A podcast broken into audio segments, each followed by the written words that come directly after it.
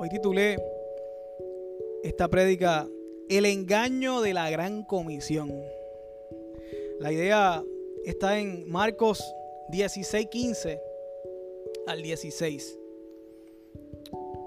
Quisiera leer este texto que tanto lo sabemos, pero quiero que lo repasemos hoy y que le demos una, una oportunidad más a que nos habla nuestras vidas.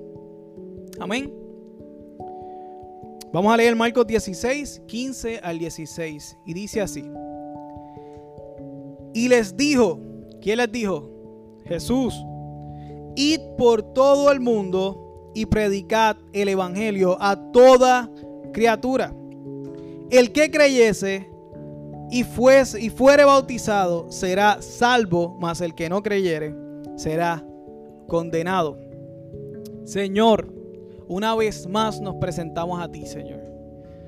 Ponemos nuestras mentes, nuestros corazones, Padre amado, para que tú ministres a nuestra vida sobre este verso que tanto hemos escuchado una y otra vez. Sobre este verso tan importante que es el fundamento y la orden que como comandante y jefe nos diste para obedecer. Padre amado, abre nuestro corazón, escudriña nuestras mentes y saca lo que nos detiene de poder hacer tu voluntad. Señor, queremos amarte y obedecerte tal y como tú quieres, no como nosotros pensamos. Padre, no permitas que yo sea un estorbo para la voluntad tuya en la vida de mis hermanos hoy. Y ministrale, Señor, desde lo más profundo de tu corazón, a sus corazones. Y úsame no como quien lo merece, sino como quien tú escogiste para hacerlo el día de hoy. Te lo pedimos en el nombre de Jesús. Amén. Y amén. Hermanos, la iglesia siempre ha tenido retos para cumplir con esto. Dos versos, simples, sencillos, directos y claros. Pero a través de todas las generaciones han tenido problemas y retos para poder cumplirlo.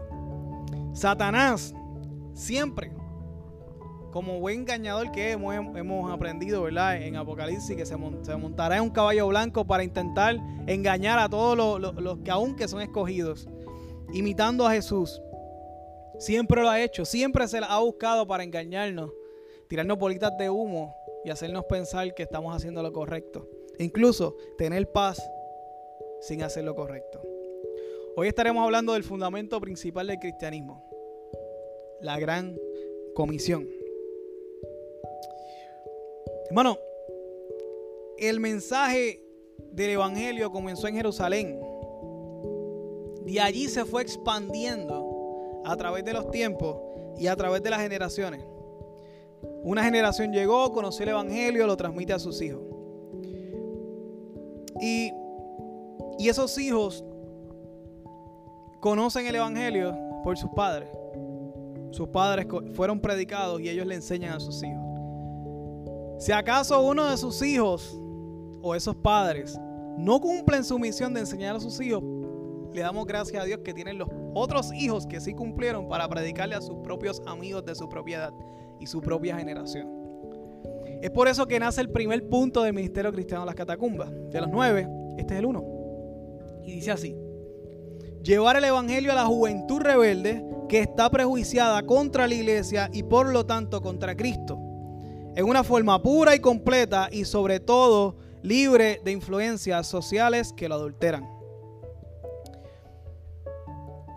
Como hablamos, el Evangelio llega a una generación y esa generación se encarga de transmitirla. Cuando se transmite mal, otros pares tienen que predicarle a esos, a esos hijos que no fueron ministrados correctamente. Ahí está el punto uno. Intentando ministrarle a esa segunda generación que no recibió el Evangelio. ¿Se entiende eso? Ese es el punto uno. Esa fue la intención de los 70, donde predicaron por todo Puerto Rico. Me encanta recordarla. Yo no estaba allí, pero me hubiera encantado estar en las invasiones que se metían en los pueblos y le predicaban a cuanta persona veían en ese pueblo. Y se levantaban iglesias y ministerios. De los 70 para acá, esos jóvenes que estaban prejuiciados, hoy son padres y abuelos. Puede que hasta bisabuelos algunos, no sé. Son padres y abuelos. Así que los que eran jóvenes en los 70, que estaban dedicándose ¿verdad? punto uno para predicarle, Hoy ya es otra generación y ya hay otra generación corriendo que pudo haber cometido otro error. Y dentro de nuestros casi 50 años de ministerio cristiano las catacumbas, desde que se, se inscribió ese punto en el 1972, si no me equivoco, hasta hoy, casi 50 años, también como iglesia, hemos mal educado a, algunas, algunos jóvenes y hemos prejuiciado a algunos jóvenes que otras iglesias han tenido que venir a predicar. O sea que el punto uno, también nosotros hemos provocado lo que el punto uno criticaba. Somos humanos, somos iglesias, es natural que eso ocurra. Por tanto, aunque el principio de predicar el Evangelio por todo el mundo, y cuando dice mundo se refiere a planeta Tierra, literalmente el planeta Tierra, no necesariamente la gente que está perdida, no, no literalmente geográficamente el planeta Tierra se refiere ese griego original cosmos a todo territorio, se podría traducir también así. Llevar, ir y llevar el evangelio a todo territorio. Y a pesar que podríamos pensar que se lleva el evangelio y se acabó, no, vemos una iglesia que permanece. ¿Por qué? Porque hay generaciones que no fueron alcanzadas. Si en los 70 no se alcanzó un joven que hoy es padre, probablemente sus hijos tampoco conocen el Señor. Entonces, por eso vemos las iglesias que se establecen. Y aunque una iglesia se levanta de una comunidad de fe completa, a través de los años hay que volver a predicar en el mismo sitio una y otra vez. Porque hay generaciones que son nuevas. Y hay generaciones completas que puede que ni conozcan al Señor. Y ahí tenemos Jueces 2.10. ¿Lo tienes por ahí? Jueces 2.10 habla claramente eso y dice, y toda aquella generación también fue reunida a sus padres. Quiere decir que murieron y se levantó después de ellos otra generación que no conocía a Jehová ni la obra que él había hecho por Israel. Completamente otra generación nueva. Las iglesias se establecen en un lugar, pero no predican y ya. Es que tienen que seguir haciendo la obra, repredicando una y otra vez, haciendo el llamado una y otra vez en el mismo lugar. Y aunque hay lugares en el mundo que no conocen el Evangelio todavía, que es cierto, las iglesias que se levantaron una vez tienen que volver a predicar una y otra vez. Porque hay generaciones que simplemente se pierden y que no conocen. Siempre hay gente que predicarle. ¿Se entendió eso? ¿Sí? Siempre hay gente que predicarle. Siempre hay personas que necesitan escuchar el mensaje de la salvación. Siempre hay personas con las cuales tenemos que cumplir la gran comisión. Aunque se haya predicado en ese sitio y ha llegado el Evangelio en ese lugar. Todas las generaciones, como mencionamos en un principio, han tenido retos y tentaciones para no cumplir esa gran comisión. A través de los años, algunos retos que podemos ver en el principio era la transportación.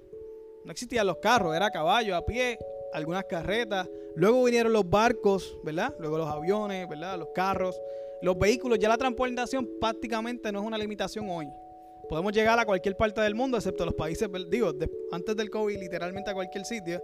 Después del COVID, pues hay sitios que no se puede llegar, ni es prudente llegar. Pero la transportación, que fue un reto en algún momento para llevar el Evangelio, hoy no es un problema. El idioma, el idioma fue un reto. Todavía se está traduciendo la, iglesia, la Biblia en un montón de, de idiomas que no tienen textos bíblicos. Pero hoy por hoy tenemos diccionarios, tenemos hasta la traducción de Google, que tú le hablas en un idioma y te lo lees en otro. Básicamente no tenemos esa limitación de idioma, tanto como en un principio lo tuvo aquella generación. Comunicación. Antes para comunicarte, ¿verdad? Tenías que llegar al lugar, darle la carta. Después que vino el correo, pues enviar la carta. Después, pues, que llegaron junto a la transportación, pues la comunicación mejoró también, llevando cartas a otros lugares más rápido. Luego vino la guía, el teléfono, ¿verdad? El teléfono podemos llamar, después vino las guías amarillas, que ahí estaban los números y tú podías conseguir y te a comunicar con quien fuera. Después vino el internet, que mejoró. Y ahora los celulares y las redes sociales que tú te comunicas con quien sea en un instante. No hay problema de, comunicación, no lo hay. Problema de transportación, no lo hay. Podemos llegar prácticamente a cualquier lugar. En menos de un día podemos llegar a cualquier lugar y en un instante comunicarnos con quien sea. Pero actualmente si el problema no es llevar el mensaje, si el problema no es llevar la palabra y llevar el evangelio, ¿cuál es el reto que estamos teniendo hoy día? Y el reto que estamos teniendo hoy día, hermano, ese es la idolatría a las emociones. Toda esta generación le hace un culto a las emociones de todos los demás. Y explico. Respetamos tanto a las personas y a que no se sientan mal que evitamos ofenderlos. Y eso nos limita a predicar el Evangelio. ¿O me equivoco? En, una, en un estudio de una compañía que se llama Barma del año pasado en California, salió un estudio, un estudio bien duro. Y dice que los millennials, del cual esa generación yo pertenezco, el 47%, casi la mitad, dijo que estaba mal evangelizar a una persona con otra fe. La mitad de los millennials en ese estudio, fueron casi 2000, dijeron que estaba mal predicar el evangelio porque era ofensivo. Las otras generaciones, uno de cada cinco decía que estaba mal predicar el evangelio. Esas tendencias se van contaminando a las otras generaciones también. O sea, el 20%, 25% de los baby boomers, generación X, también dijeron que estaba mal eh, porque, porque era ofensivo. El 40% de esos millennials dice que si la otra persona piensa distinto a ellos, los están juzgando. O sea que nadie puede pensar distinto a ellos porque si no los están juzgando. Eso es totalmente incorrecto. Cada cual puede tener la opinión que quiera. Y no es que te estén juzgando, es que yo pienso distinto y se acabó. Pero el 40% de esos encuestados piensan que si piensan distinto los están juzgando. Son los retos que tenemos hoy. Podemos llegar a quien sea. Podemos llegar a... La comunicación es está completa. Pero el culto a las emociones de los otros nos lleva a decir cosas como, es que pues se metió la santería y él está feliz, mano, se consiguió una novia y todo. Déjalo tranquilo en la santería porque está feliz, no los quiero, no los quiero ofender. O es que él es homosexual y no le quiero predicar el evangelio, aunque su conducta en su intimidad es totalmente abominable ante Dios, no los quiero ofender porque no quiero que piense que yo soy un homofóbico. O es católico y pues le prende la vela a todos los santos y aunque sé que hay solo un mediador entre el hombre y Dios, que es Jesucristo hombre, y yo sé que él está totalmente idolatrando y haciendo cosas incorrectas, pero, pero los católicos también se pueden salvar, no los quiero molestar, déjalo ahí porque está yendo a la iglesia todos los domingos, que es mejor que nada. Y el que es ateo, es que los ateos, mano, la gran mayoría son bien rebeldes con el Evangelio y, yo no quiero que se moleste. Entonces, las emociones van a una prioridad mayor que la verdad. La emoción de la persona va por encima que la eternidad de la persona. Lo que pueda sentir la persona hoy es más importante que lo que pueda pasar por el resto de la eternidad. Eso no tiene sentido. Pero es el reto que tenemos hoy. Y es el reto que tenemos en esta generación y que tenemos en nuestras manos. Y esto es muy peligroso. Es muy peligroso y es preocupante porque nos estamos dejando engañar. He escuchado cosas como, yo le predico con mis obras. No le predico con la boca, le predico con mis obras. Y eso es muy diabólico. Muy diabólico. He escuchado cosas como, predica, predica, predica y si es necesario, abre la boca. Hermano, el objetivo de Satán es callar la iglesia. Y si nosotros mismos nos callamos, porque no estamos predicando el Evangelio, estamos jugando el papel del diablo dentro de la iglesia. El Evangelio se predica con la boca, no se predica con obras. Las obras son buenas y abren el corazón, pero no se predica con la, con obra, se predica con la boca. Verbalmente. Nosotros, he escuchado otro ejemplo que me lleva a la reflexión que quiero hacer. Dice, primero me hago amigo de la gente y luego le predico cuando su corazón esté listo para, para recibir la palabra. Tengo una noticia para eso. Nosotros primero no tenemos la capacidad de pesar los corazones de nadie. El que pesa los corazones es Dios. La misión es ir y predicar a toda. Tres palabras. Ir, predicar a toda. La parábola del sembrador no dice y fue el sembrador y probó el terreno y vio que eran piedras. Y dijo, y prefirió conservar las semillas para un, tierra, un, terreno fértil. No, dijo que sembró la semilla y el terreno no estaba fértil, el terreno estaba en espinos, pero él tiró la semilla porque el trabajo de nosotros es ir y predicar. No es ir, verificar el corazón y entonces predicar.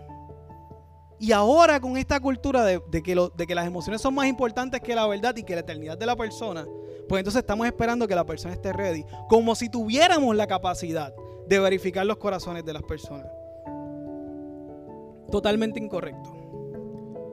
Y tengo una noticia, hermano. El Evangelio fue, es y será, y siempre será ofensivo. Es ofensivo. Lo mismo que estamos evitando todo el tiempo que no, porque las personas se ofenden. Vamos a decirlo de esta otra forma porque se ofenden. Vamos a cambiar el lenguaje y decir todos y todas porque si hay muchas mujeres y un solo hombre, pues vamos a decir todes. Y hermano, necesitamos entender que todas estas cosas, la intención de tu corazón puede ser evitar ofender y eso tiene un espacio. Esto está chévere. Yo no estoy diciendo que vayas por ahí insultando a todo el mundo. Es que las prioridades son las prioridades y el Evangelio va por encima de todo. Juan Wesley, uno de los, encargados por uno de los grandes avivamientos, a los jóvenes que, que querían ser pastores en algún momento dado, le hacía dos preguntas luego de enviarlos a predicar. Él le preguntaba, ¿alguien se convirtió? Y la segunda era, ¿alguien se molestó? Si a las dos preguntas él decía, le contestaban que no, él decía, pues yo creo que tu llamado no es ser predicador. Puedes hacer, puedes trabajar para Dios, pero en otra cosa. Porque el Evangelio o convierte tu alma o te molesta. ¿Por qué te molesta? Porque el Evangelio te deja saber que estás en el infierno. El Evangelio te deja saber que si no estás con Dios, estás con el diablo. Que si no eres hijo de Dios, eres hijo del diablo. Que no hay intermedios, no hay procesos. Tú podrás estar coqueteando con la idea de convertirte, pero eres hijo del diablo hasta que no te conviertas. Esa es la escritura, hermano. Y estas palabras son ofensivas y las hemos eliminado del púlpito porque son ofensivas. El pecado lo hemos cambiado por error.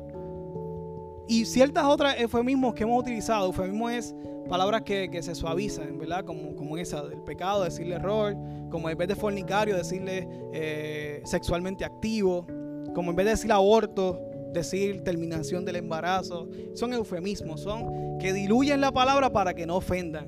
Y eso lo vemos en todo el lenguaje y cada vez más famoso. ¿Por qué? Porque las emociones son más importantes, porque estamos haciendo un culto a las emociones de las personas y no los queremos ofender. Si a nosotros nos molesta que nos corrijan una palabra mal digida o mal escribida, y nos molesta que nos corrijan, a mí me pasa todo el tiempo porque soy un generador de typos. Imagínate que nos digan, que alguien nos diga que estamos en el infierno y que necesitamos Salvador y que esa persona extraña es nuestro Salvador porque es quien nos va a dirigir al camino. Pues seguro que molesta. A cualquiera le molestaría. Por eso es que el Evangelio, por naturaleza, es ofensivo. Y eso es una trampa y una barrera que tenemos en este tiempo. Tenemos que olvidarnos del culto a las emociones. Porque el alma y la vida de esas personas es mucho más importante. Hermano, hay una batalla mayor. Hay una batalla que se, que se libra todos los días. Y esta batalla que como creyentes tenemos es una sola.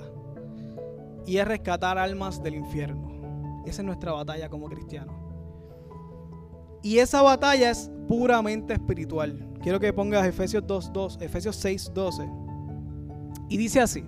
Porque no tenemos lucha contra sangre y carne, sino contra principados, contra potestades, contra los gobernantes de las tinieblas de este siglo, contra huestes espirituales de maldad en las regiones celestiales.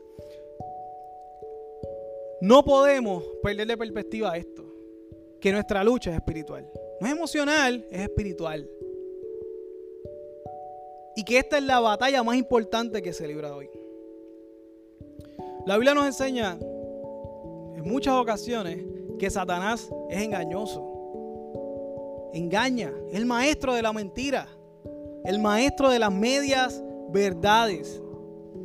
¿Y ustedes creen que él no ha intentado y no ha hecho cosas para empañarnos la prioridad y la causa del Evangelio? Nuestra causa mayor del Evangelio es predicarlo, es salvar almas. Esa es la causa, esa es la causa mayor de todo cristiano, todo hijo de Dios. Estaba en una reunión el, viernes con una, con unas organizaciones, especialmente era una, una organización de surfers y estaba también el presidente de la, de la Federación de Boxeo de Puerto Rico. Quieren hacer una cuestión ahí contra el entrenamiento de boxeo y, surfing. Y, y, la idea era pues coger el entrenamiento y, ¿verdad? mejorar los surfers. Eh, y estaba bien chévere, estaba bien buena la, reunión. Invitaron a una abogada ambiental que como los surfers están en el agua, el agua está contaminada, pues ella tiene unas ideas para, para descontaminar el agua y, hacer varias cositas. Eh, el enfoque principal de esta, de esta organización de surfing es surfear, es mejorar los surfers y ayudar a otros niños, etcétera, etcétera, ¿verdad? A través del surfing. Pero esa, esa amiga que conocí, ¿verdad? Esa, esa conocida, esa abogada ambiental, y su tema eh, acaparó la mitad de la reunión, que fue casi de dos horas la reunión. Tuvo una hora hablando de un tema y ¿verdad? de cómo podemos ayudar en esto, pero el enfoque principal, la causa principal de la organización por la cual estábamos allí, no era lo ambiental, era ¿verdad? bregar con el surfing. Y yo, yo tuve que detener la, la, ¿verdad? parte de la reunión y decirle, mira, eso está chévere, pero yo creo que el enfoque principal de esta organización es este, y ustedes me corrigen, es este, y eso lo podemos trabajar en una alianza colaborativa. En alianza colaborativa es cuando dos organizaciones se juntan con unos propósitos en común para trabajar un tema en particular. Y esa alianza colaborativa se puede hacer, pero la causa principal de esta organización no es esa, esta. ¿Verdad? Y sí, se estuvo trabajando, hablando un poquito más, pero luego, luego volvimos a la causa principal. Eh, y hermano, el Evangelio hace alianzas colaborativas. El Evangelio hace alianzas colaborativas con otras causas. Hay, hay, causas bíblicas que el Evangelio también abraza. Sí, muchísimas. El clasismo de la carta de Felipe. Esclavo. Eso es clasismo. Eso la, la, Biblia lo condena. La pobreza es una causa que la Biblia abraza, abraza constantemente. Los marginados. Ser provida ser provida desde, el útero, de la vida del vientre hasta, hasta los viejitos, ¿verdad? Las viudas, hay que atenderlas. Provida. Es una causa que la Biblia y que, y que, y que el Evangelio trabaja. El feminismo real que nació en el, en el siglo XIX de los derechos de la mujer, ese feminismo real, no el radical de ahora, el real, fue nacido por gente creyente, por un matrimonio cristiano. La democracia. ¿Acaso no se acuerdan de, Yetro? Era suegro. Escoja entre ellos, democrático. Los diáconos, escojan entre ustedes, democrático. La democracia es parte de, las causas que se puede trabajar. La justicia en el mercadeo, las balanzas engañosas, eso no lo habla, sí, lo habla la transparencia. Las causas naturales también las trabaja la Biblia. Y hacemos alianzas colaborativas. Pero hay una sola causa mayor, es predicar el Evangelio y salvar almas del infierno. Esa es la causa mayor, tirar la semilla. Bueno, yo he visto causas que, que hacen que las personas vuelquen su vida en favor de esa causa. Y las causas atrapan las personas. Yo he visto matrimonios rotos por estar detrás de una causa. Yo he visto personas que, que, cogen una organización y se mueren por esa organización y su vida cambia completamente y quieren esa, por perseguir esa causa. Eh, las causas que te atrapan, que son fuera del Evangelio, que no son la causa principal del Evangelio, te pueden destruir tu tiempo, dinero, relaciones. Y yo no estoy diciendo que la gente no haga nada más que predicar el Evangelio. Yo no he dicho eso, al contrario. Bíblicamente hemos visto que no es así. Pero tenemos un hermano, uno que fue hermano, hoy es un apóstata del Evangelio, y es el senador Vargas Bidot pastor de la catacumba de San Juan. Ese señor abrazó la causa y se olvidó del Evangelio. Ese señor fue copastor junto con Angie González. Y verlos en una en un debate en una en un debate sobre un proyecto, verlos discutir uno con otro y hasta cruzar la línea de falsar respeto, uno debatiendo un punto y otro el otro, me deja ver que es peligroso estar abrazando las causas y olvidarse del Evangelio. Muchas universidades que comenzaron, lo hemos dicho varias veces aquí, hoy abrazan la educación, porque la causa fue la educación y se olvidaron del Evangelio. Princeton, Harvard, Yale, muchas universidades súper importantes en el mundo hoy comenzaron discipulando personas y creando pastores. Cuando, cuando yo le doy asesoría a las sin de lucro, especialmente las de base de fe, siempre les recalgo que tienen que hacer el balance entre la obra y el evangelio. Ese es un lema que tenemos, siempre, entre la obra y el evangelio. La iglesia no tiene que hacer ningún balance, la iglesia tiene una sola causa, predicar el evangelio. Las otras cosas que hacen, sí, a mí me encantan las obras sociales, el que me conoce lo sabe, pero la iglesia tiene un propósito, es predicar el evangelio. Bueno, la causa de la iglesia y este púlpito no se puede utilizar para estar predicando vegetarianismo, que si la salud, eso, eso es importante, pues seguro que sí, pero esa no es la causa de la iglesia. Y como cristiano esa no puede ser tu causa mayor. Tú no puedes vender, negociar el evangelio por, por, llevar el mensaje del vegetarianismo. Tú no puedes negociar el evangelio, negar el evangelio por adelantar la causa, qué sé yo, del fitness, de, lo que sea. No lo puedes hacer. Tú eres cristiano primero y eso otro es un complemento y está brutal. Yo he visto entrenadores cristianos brutales, se ganan un montón de vidas para Cristo.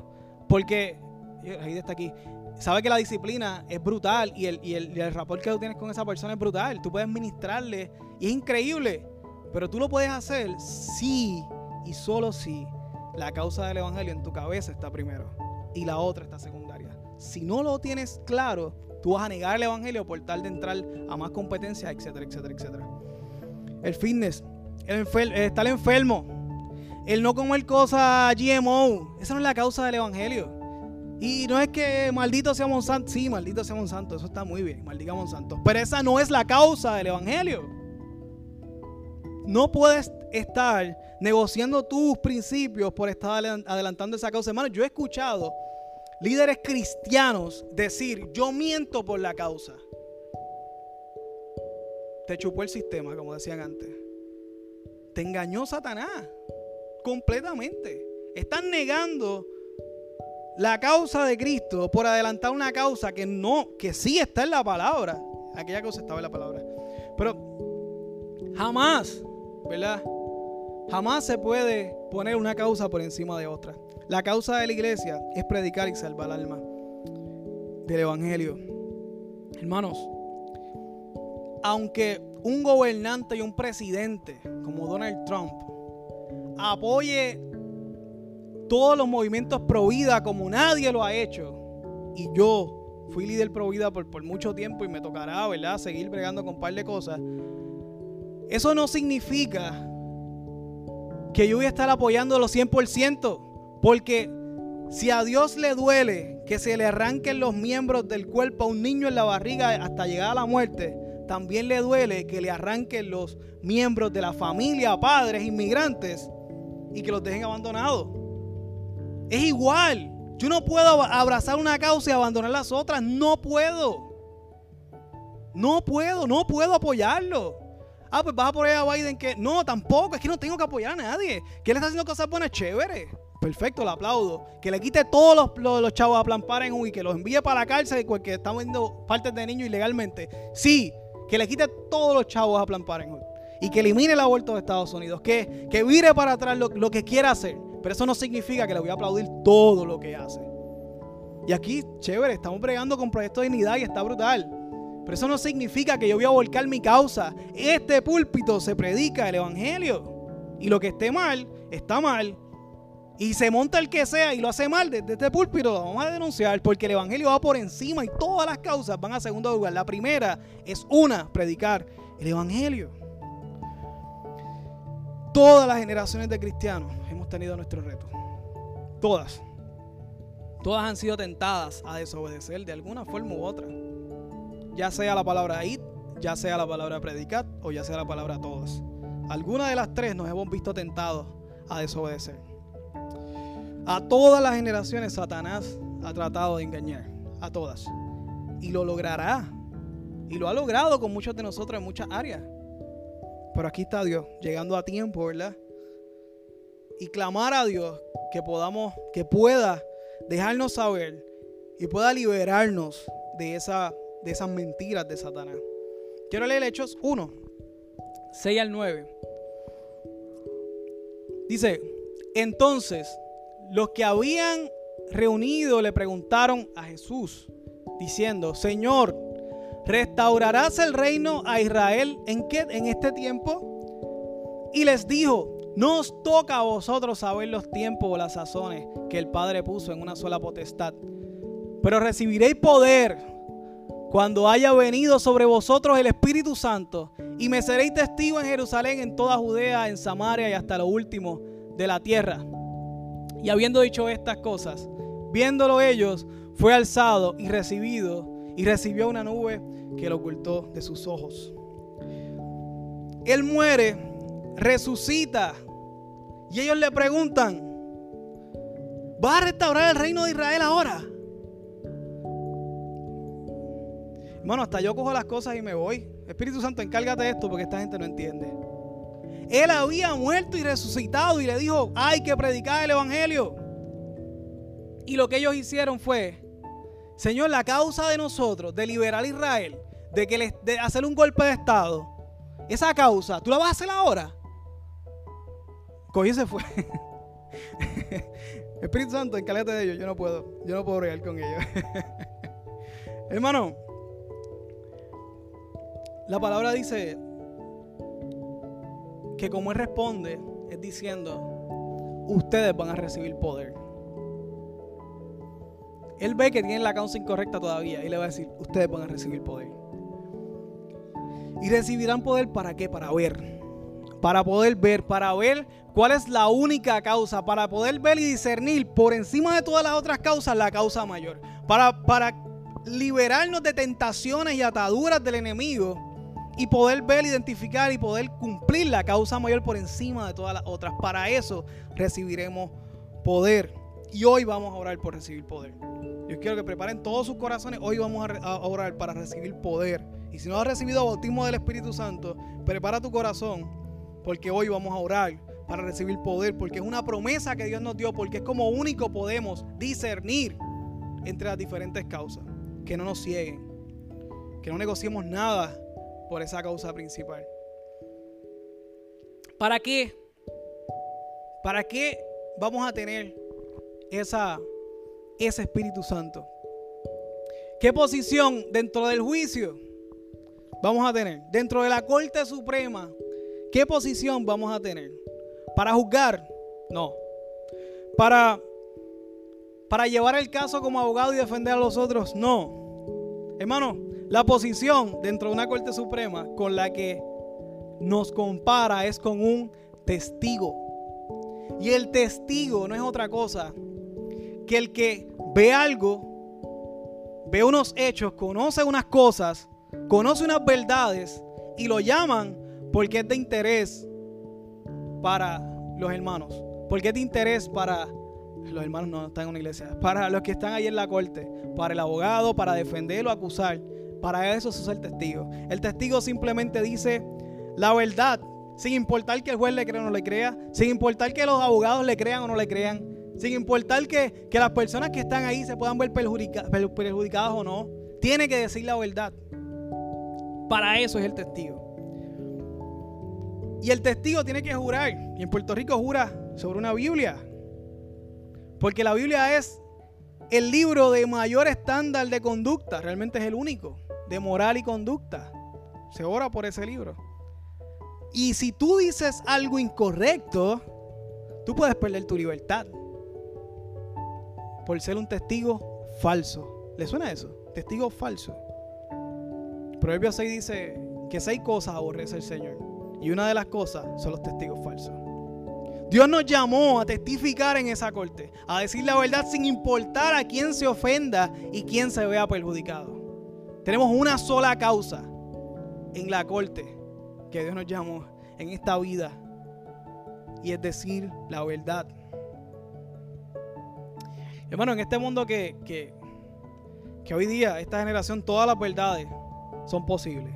Hasta lo más tonto, la idea más tonta es considerada, no, pues eso puede ser verdad. Y cada cual tiene un pedacito de la verdad. Solamente hay una sola verdad. y es la perspectiva de Dios. La realidad desde la perspectiva de Dios, esa es la verdad absoluta. Y esto que estoy diciendo le molesta a mucha gente. No, no, tú tienes una parte de la verdad. No, no, yo tengo una parte de verdad, pero mi Padre, el que me envió a esta tierra, tiene la verdad absoluta. Dios nos llamó a ser sus testigos. Testigos de su evangelio. De lo que Dios hizo conmigo y contigo. Y si no lo ha hecho, quiero hacerlo contigo. Testigos fieles y verdaderos. No falsos testigos. Y vamos a decir algo, ah, una verdad media para que no se molesten. No, no. Seríamos falsos testigos. Y Dios aborrece los falsos testigos. Tenemos que ser testigos verdaderos. Hermano, quiero orar. Y, quiero hacer una exhortación a, a que el Señor estudie nuestro corazón. Y yo te invito a que invites al Espíritu Santo a tu vida y que te diga qué causas tú has abrazado y has vendido la causa del Evangelio. ¿Por qué causas tú has vendido el Evangelio? ¿Qué causa, qué, en cuándo, qué cosas tú estás haciendo que engañas, que, que niegas el Evangelio por tal de defender una causa que en ese momento para ti fue más importante? Porque eso nos convierte en falsos testigos. Y la palabra dice en Proverbios 6 que Dios aborrece a esa gente. Y yo no quiero que Dios me aborrezca y mucho menos quiero que Dios te aborrezca a ti. Eso es muy feo, muy horrible. Vamos a orar. Vamos a orar y, por favor, sé honesto con el Señor. Porque como quiere saber todo. Sé honesto con el Señor. Y dile ahí donde estás, Señor, dime, háblame. Dime qué tengo que hacer para convertirme en un testigo fiel y verdadero. Padre, ante ti venimos, Señor arrepentidos, humillados, sabiendo que nada merecemos, sabiendo que que por más que seamos buenos testigos, no merecemos la salvación, tú nos la regalaste, que esto lo hacemos por gracia, Señor, que, que no merecemos nada y que no podemos hacer nada para ganarnos la salvación. Pero luego de ser salvos, nos diste unas misiones y fue ser testigo verdadero, ir y predicar el Evangelio. Señor, Ayúdanos a poder ver las altimañas del enemigo de este tiempo. Ayúdanos a poder ser libres de las ataduras de esta generación. Padre, libértanos del miedo de ofender. Y danos la visión para poder ver más allá. Para poder visualizar una vida convertida, no una vida ofendida. Que si 10 se ofenden y uno se convierte, valió la pena.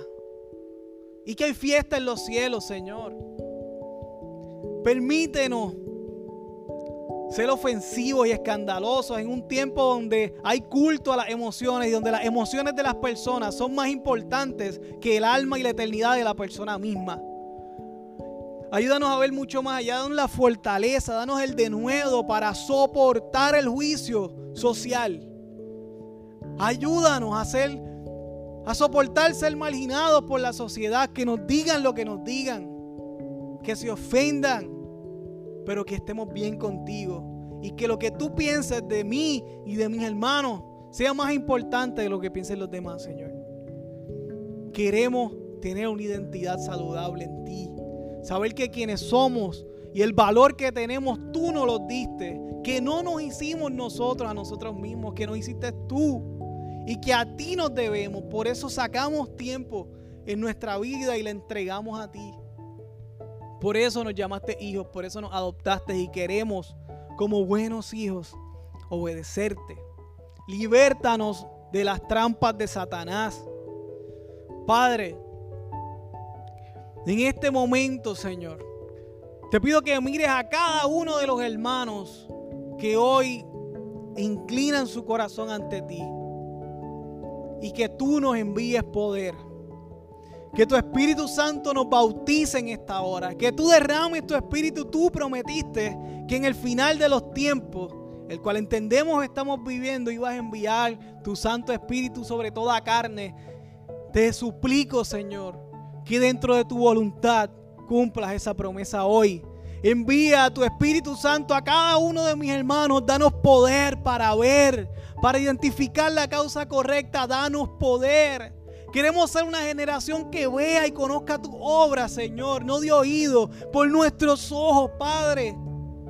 Queremos ver con nuestros propios ojos tu gloria en esta generación, Padre amado. Te lo suplicamos. Señor, no queremos seguir escuchando historias hermosas de ti. Queremos verlas y vivirlas. Permítenos que esta generación y la que sigue, Señor, tengan encuentros personales, no emocionales, personales contigo. Señor, tú puedes Tú puedes cambiar los corazones, Padre. No nos toca a nosotros cambiar los corazones. Te toca a ti, Señor. Darle crecimiento a esa semilla, atraerlos con lazos de amor. Y te pedimos que nos des la valentía, nos des el poder para poder tirar la semilla sin importar lo que sientan. Sabiendo que la eternidad y que su estado espiritual es más importante que sus emociones, Señor. Gracias por tu palabra, que nunca nos abandona y nos deja huérfanos de dirección. Abrazamos, Señor, si nos tuviste que corregir. Perdónanos, Señor. Porque no siempre estamos conscientes de que te estamos desobedeciendo, Padre. Ten misericordia. Pero te pedimos que por favor nos des la fuerza para obedecerte. Danos la fuerza en esta generación que es tan cruel y que tiene tantas maneras de humillarnos, Señor. Pero que nos importe más lo que tú pienses, Señor. Porque vale la pena perder todos los fans y ganar la vida eterna. De nada nos vale tener todos los seguidores de este mundo y perder la vida eterna. De nada nos vale tener la tierra completa y perder la vida eterna. Padre, hoy nos presentamos ante ti creyendo que nos has escuchado y esperando tu respuesta. Señor, gracias por este tiempo. En el nombre poderoso de Jesús.